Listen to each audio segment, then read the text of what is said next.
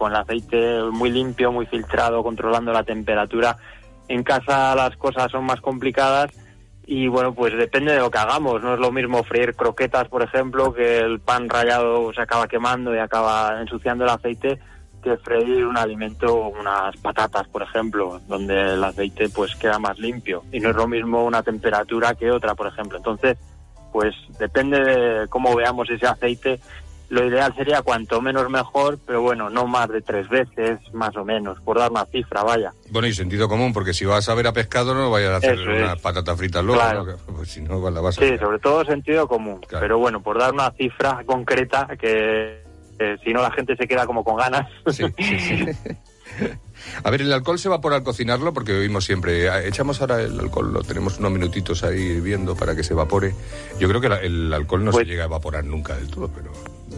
Así es, esto es, es correcto lo que dices. El alcohol no se llega a evaporar del todo, también depende de las circunstancias, depende de la cantidad de alcohol que echemos, de la temperatura a la que cocinemos, del tiempo que esté esa comida en el fuego, pero vamos, en general no se acaba evaporando del todo, entonces debemos tenerlo en cuenta para, sobre todo, si cocinamos para personas que están embarazadas o que no pueden consumir alcohol o niños, etcétera. Hay una pregunta que responde de por qué las galletas se ablandan y las magdalenas se ponen duras. pues esto es una pregunta que siempre me planteé yo de pequeño porque, claro, en mi casa era un logro que las galletas se pusieran blandas. y ahora que vivo en un lugar, una zona más húmeda, pues ocurre al revés, es un logro que las galletas estén secas, estén crujientes. Entonces esto depende mucho de la humedad ambiental, depende mucho de, las características del alimento, no de la cantidad de humedad, sino de la actividad de agua, que es otro parámetro un poco más complicado de, de explicar y de entender. Pero bueno, para hacernos una idea es la cantidad de agua que se puede mover libremente en el alimento, más o menos para entenderlo. Entonces en, las galletas es muy poquita y en las magdalenas mucho más alta, así que bueno, pues se acaba equilibrando con la humedad ambiental. En el caso de las galletas captan humedad y en el caso de las magdalenas la van perdiendo. Eh, lo, light, eh, lo light es tan light como nos quieren hacer creer. ¿El 00 es 00? El 0-0 es 0-0. Lo que pasa es que que sea like no significa que sea cero. Que sea like significa que tiene al menos un 30% de un nutriente, que normalmente pensamos que es grasa, pero no tiene por qué serlo. Puede ser un alimento light y referirse a una reducción de sal, por ejemplo, o de azúcar o de calorías. Tiene que indicarse qué nutriente o qué elemento se ha reducido y ya digo, no significa que sea cero, significa que tiene un 30% menos de ese nutriente. Entonces podemos encontrar una mayonesa light, por ejemplo, que aún contenga una cantidad muy considerable de grasa. Así que ojo, conviene leer las etiquetas en estos casos. Eh, tenemos el apéndice lleno de huesos, eh, trozos de palillos, corchos. Esta es una de las cosas que, se piensan, sí. que se nos van acumulando ahí cosas en, en, el intestino y, sobre todo en el apéndice. Es una, uno de las eh, de los rumores que existen que la apendicitis se origina por la acumulación de restos de comida y la verdad es que no hay evidencias que nos permitan afirmarlo. Eh, sí que ha habido estudios muy pocos que han investigado sobre ello y es muy poco probable que la apendicitis se acabe originando por la acumulación de huesos de aceituna o de sandía o de lo que sea. ¿La olla a presión mejor que el lento chup chup de un caldero cualquiera? ¿O al revés? Pues eh, aquí depende de lo que queramos conseguir. La olla a presión tiene a veces mala fama porque se ve como una cosa más, mm, digamos, menos nostálgica, más eh, moderna y esto en los alimentos siempre como que nos causa rechazo.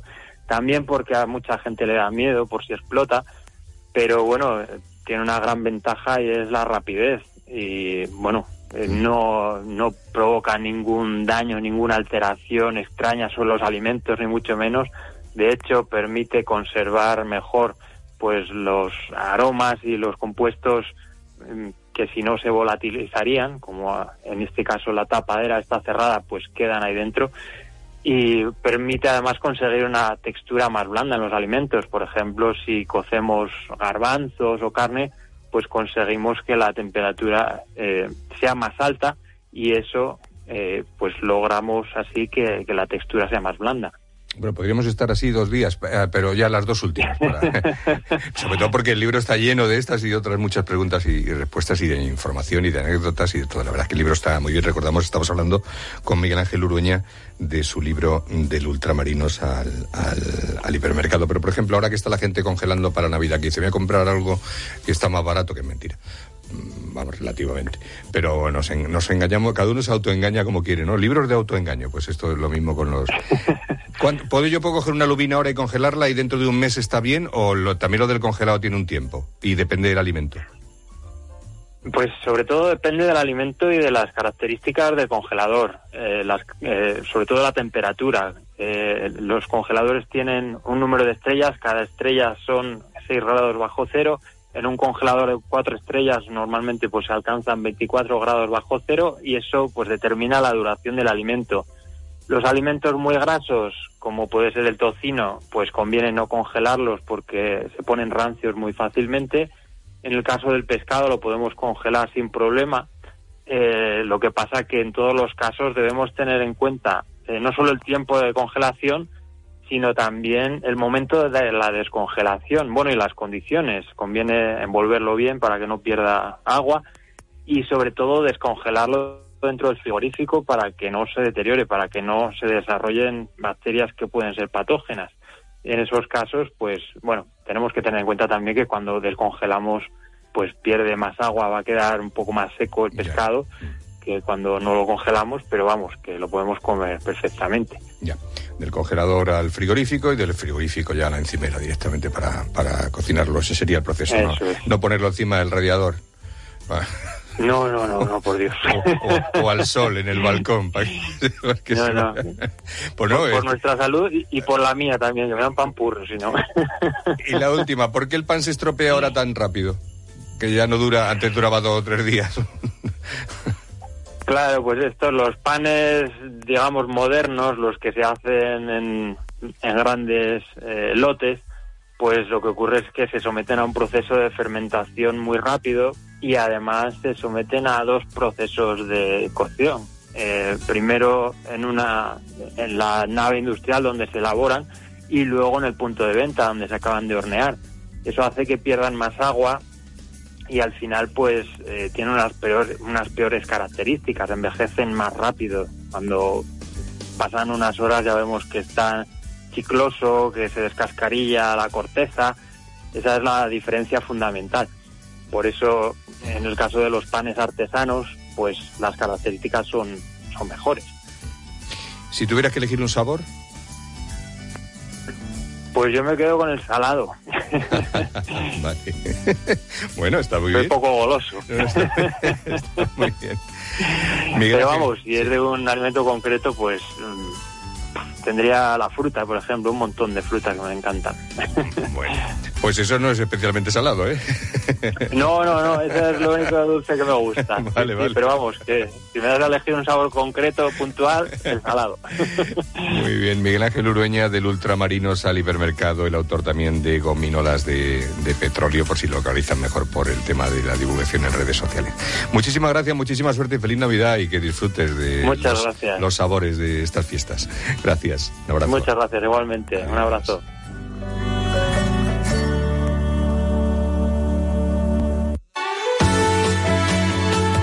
Onda Cero Bilbao 101.5 FM.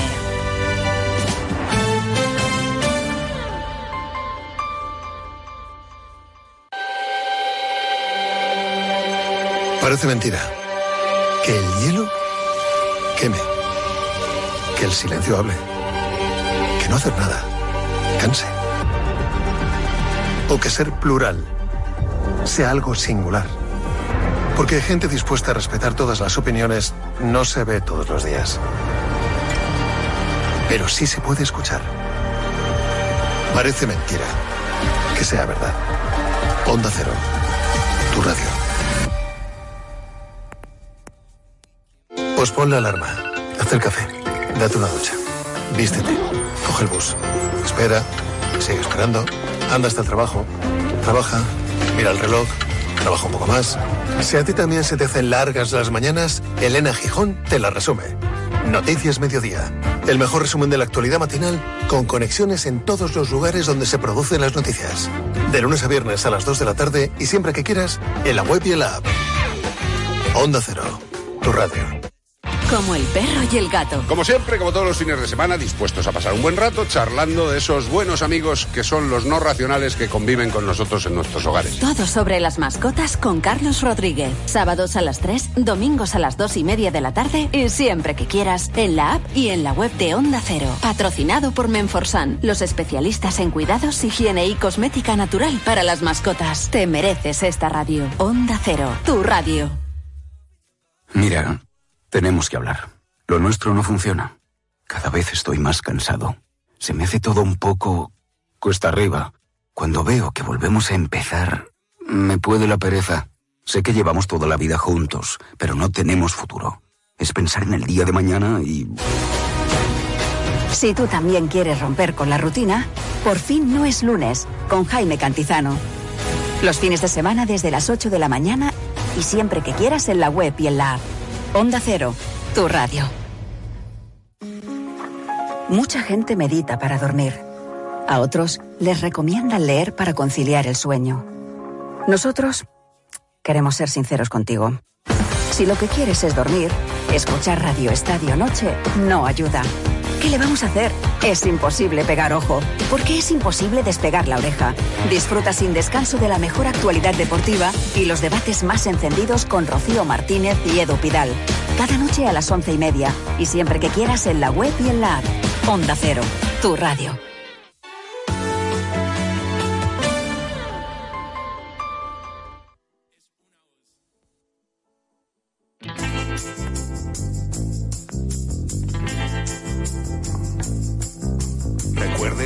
Calle con bolsitas para que no te manches las manitas. Recuerda ir a la calle con bolsitas para que no te manches las manitas. Recuerda ir a la calle con bolsitas. Aitor mira raro cuando escucha la canción. Está escuchando. No, me el gusta, está bien. El mensaje está muy bien. Y Carlos tiene un bozarrón imponente. Hola, Rodríguez. ¿Qué pasa, bonijos? ¿Cómo estás, hombre? Pues mira, estoy sorprendido porque es un día en el que no tengo que hacer nada. Me encuentro muy extraño. Eh, ¿Es una indirecta? Por- No, no, no, para- Haberte para molestado. mí. Eres muy tonta, eres muy tonta. No hacer nada cansa mucho, ¿eh? Perdóname, yo estoy derrotado. Ahora Es mismo que no movimiento me cuesta un mundo. En realidad mi intención era reconciliarte a ti con Aitor antes de que eh, perdáis ¿Qué ha las relaciones. O sea, es con ¿Qué carácter preventivo, porque ha contado antes que tiene una perra. perra ¿no? es que no te puedo contar nada. Sí, sí, es una perrita, una perrita. Una Un, perrita. un bicho maltés. Vale. Qué guay. Y dice que vive mejor que él. Yo mi intención contigo hoy, Carlos, era preguntarte desde el punto de vista veterinario, porque imagino que pasa, y pasa mucho, eh, el que le damos ahora en Navidad a los perros, pues yo que sé, turrón duro, turrón Sí, blando, sí, sí, eh, claro. polvorones, eh, mazapán, y no sé si eso es muy... Yo eso no, yo lo hago mal el resto del año, pero es, ahora, pero- turrón y eso ahora no. Dice, vive mejor que yo, la perra. Pero es muy regular, o sea, vive bien a lo largo del año, pero, pero no, a ver, turrón y eso no, ahí sí, ahí sí que no caigo, sí que no caigo. A ver, el, el- el rollo es que esto es como siempre. Si el ser humano quiere castigar su organismo con, con opíparas comidas, me parece fantástico. Lo que pasa es que tenemos una manía de solidarizar a nuestros animales de casa Mm. de una forma absurda. O sea, vamos a ver. Evidentemente un perro o un gato, me da igual, te van a estar pidiendo cosas de esas chulas que hay nuevas y nuevos olores. Otra cosa es que tú se lo quieras o se lo debas dar. Lo que sí que hay que pensar es que hay muchas de las chorradas que hacemos en Navidades que acaban con las fiestas jorobadas y el perro en urgencias o gato. Eh, no es la primera vez que tengo que sacar una raspa de besugo, un trozo de hueso del cordero, esas cositas. Ya. Pues mira, te voy a contar una cosa que seguro sabes, que me contó ayer eh, Miriam, que estaba hablando en la ciencia de, del tema de los árboles naturales y de lo que les afectaba las luces y el color de la luz y demás. Y vamos a dejar para la semana que viene hablar de, de, La flor de Pascua. de la flor de Pascua. Y me dijo que eh, la flor de Pascua es muy venenosa para los para los animales y que a lo mejor alguno tiene la intención de porque porque tiene salvi eh, tiene mm, látex Bueno, pero Y- escúchame, hay, hay muchas plantas tóxicas para los animales de compañía, incluso para nosotros. Lo que pasa es que el ser humano presuntamente racional no le da por mordisquear cosas de plantas en casa, por lo menos de forma habitual. Habrá alguno raro. Pero las plantas, eh, la flor de Pascua es muy tóxica. Mm. Eh, no se, no se debe tener en casa teniendo un animal de compañía y menos un felino. Bueno, un perro a lo mejor le cuesta más llegar a donde esté la planta. Si no está Y puede vomitar, además, porque no sé qué me dijo que los, eh, ah, los conejos no, vomi- no, no, no son capaces, no sé si eso es. De vomitar, sí. Sí. Exacto. Ajá. Como los caballos. Ah, No sabía yo que- ¿No vomitan los caballos? No, fíjate, por mucho asco que le dé el que tenga delante, por eso, o, o- o debajo, o encima. exacto, o encima, en este caso. Sí. Pero eh, tú ten en cuenta que por eso los, los cólicos en los caballos son tan graves. O sea, porque ellos no tienen capacidad de expulsión y pues hay que hacer un manejo un manejo clínico importante con sondaje y Bueno, pero nadie tiene un caballo en el salón que yo sepa. bueno Bueno, déjate déjate si preguntas, alguno... déjate que yo que yo desde los currupipis eh, yo ya me creo cualquier cosa en este país Oye, te invito a que compartas con nosotros el tiempo del deporte también, porque viene Aitor a contarnos también noticias Bueno, del, del deporte. Y así tú yo, eres. tú yo lo que un- me cuenta Hitor tengo las orejas desplegadas Pues ya está, pues eso. Y querías empezar por el tema este de. Sí, de Ram, porque ¿no? yo sé que a ti te gusta mucho. No sé si a Car- Carlos, ¿tú le das al golf? Yo al golf no le he dado en mi vida No le dado- pues mira, ya le ha dado por ti, por mí le ha dado Javier. Pues sí, tampoco- es muy entretenido. hombre. Pero eh, sí. si es que hoy se habla mucho de, de golf y la gente dirá, joder, ¿y el golf le arrebata protagonismo al fútbol? Pues sí, Pues sí. sí. en un día como hoy sí. Si alguien no lo sabe, hay un circuito tradicional, el PGA, el de toda la vida, pero ahora hay un circuito alternativo, que es el Leaf Golf, se llama, creado por Arabia Saudí, que a base de mucho dinero está fichando, intentando fichar a los mejores golfistas del mundo. Lo intentaron hace ya unos cuantos meses, el año pasado, con John Ram, que es uno de los mejores del mundo, el nuestro, el de Barrica, de Vizcaya. Ponían mucha pasta encima de la mesa. Y Ram el año pasado decía esto. poniéndolo en perspectiva ya tengo suficiente. Nunca he jugado golf por el dinero y no voy a cambiar ahora. ¿no? Yo quiero jugar contra los mejores del mundo en los mejores eventos. A mí tres días a tiro, sin corte, me parece bien un par de semanas al año para los que se lo merecen, pero un año entero no, para mí no es golf. Cambias tantas cosas que ya la esencia del deporte en sí cambia. Para mí este era atractivo. Bueno, oye, no, uno co- es estás suyo. como Julio Otero, la sacó la hemeroteca. Es que la hemeroteca es muy mala, es muy mala, porque anoche y dicen 520 millones de euros por un contrato de 5 años de por medio. Solo. John Ram anunciaba que se va al Leaf Golf. No ha sido una decisión fácil, era una gran oferta. El dinero es importante, pero yo no juego al golf por el dinero. Como padre, como marido, como hombre de familia, tengo que darle a mi familia las mayores oportunidades y los mayores recursos económicos posibles. Esto ha sido un factor importante, pero hay otras cosas. Es algo fresco, nuevo, con un gran potencial, es una gran oportunidad. Es una gran oportunidad. Ahora, ¿te acuerdas de la que se montó, la que se ha montado? Claro, es que son cosas diferentes, ¿eh? pero aquí cada uno, eh, opiniones, eh, hay como tantos como tantas como culos.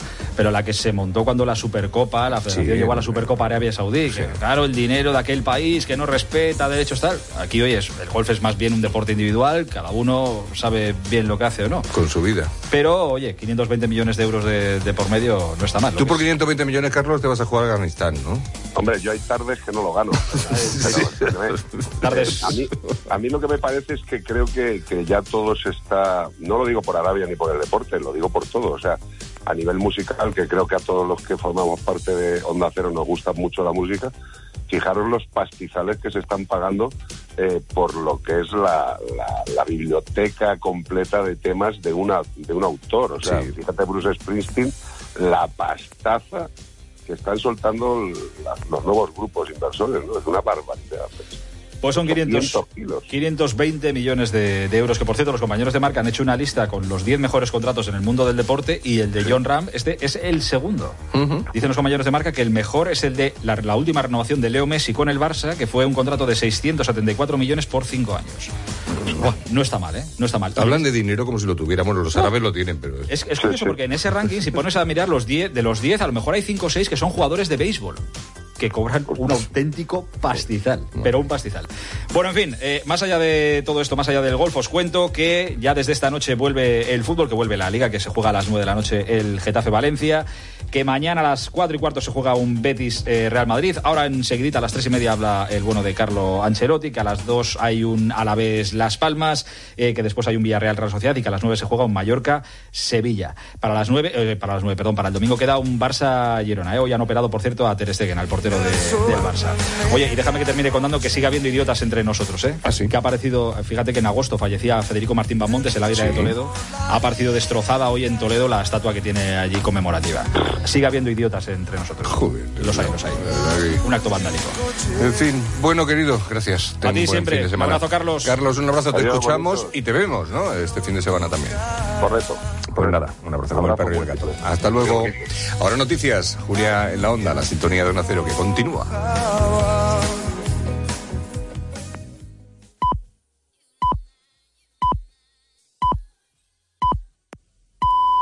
Son las 3 de la tarde y las 2 en Canarias.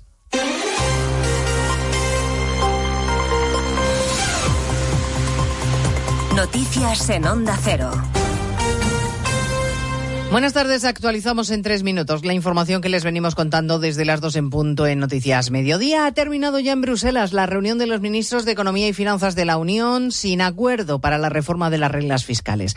No se ha logrado limar las diferencias y el asunto queda pendiente para un próximo Consejo de Ministros extraordinario, una cita en la que todavía estará Nadia Calviño como vicepresidenta primera y ministra de Economía, porque todavía va a tardar un tiempo en asumir su nuevo cargo de presidenta del Banco Europeo de Inversiones.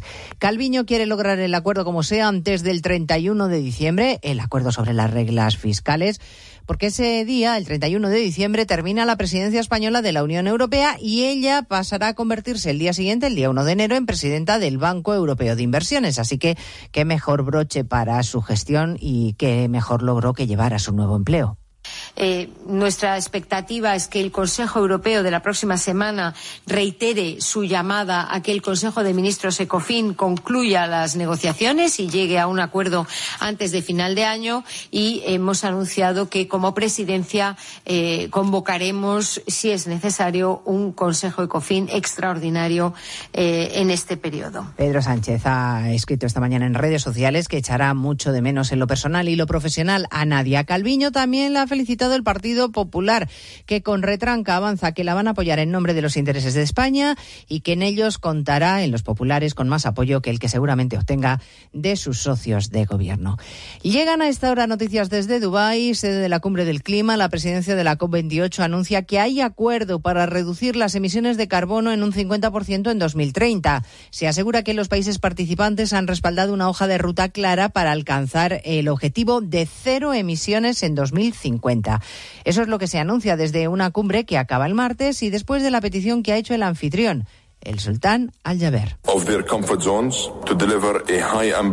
que salgan de sus zonas de confort y más ambición en las negociaciones, es lo que pedía el sultán. Otra cita esta tarde en Nueva York. Se reúne el Consejo de Seguridad de la ONU para votar si se pide o no un alto el fuego inmediato en Gaza, es decir, si se aplica el artículo 99 de la Carta de Naciones Unidas que permite al secretario general llevar la iniciativa al Consejo cuando suponga una amenaza para la paz y seguridad mundial. Lo invocó Guterres hace dos días.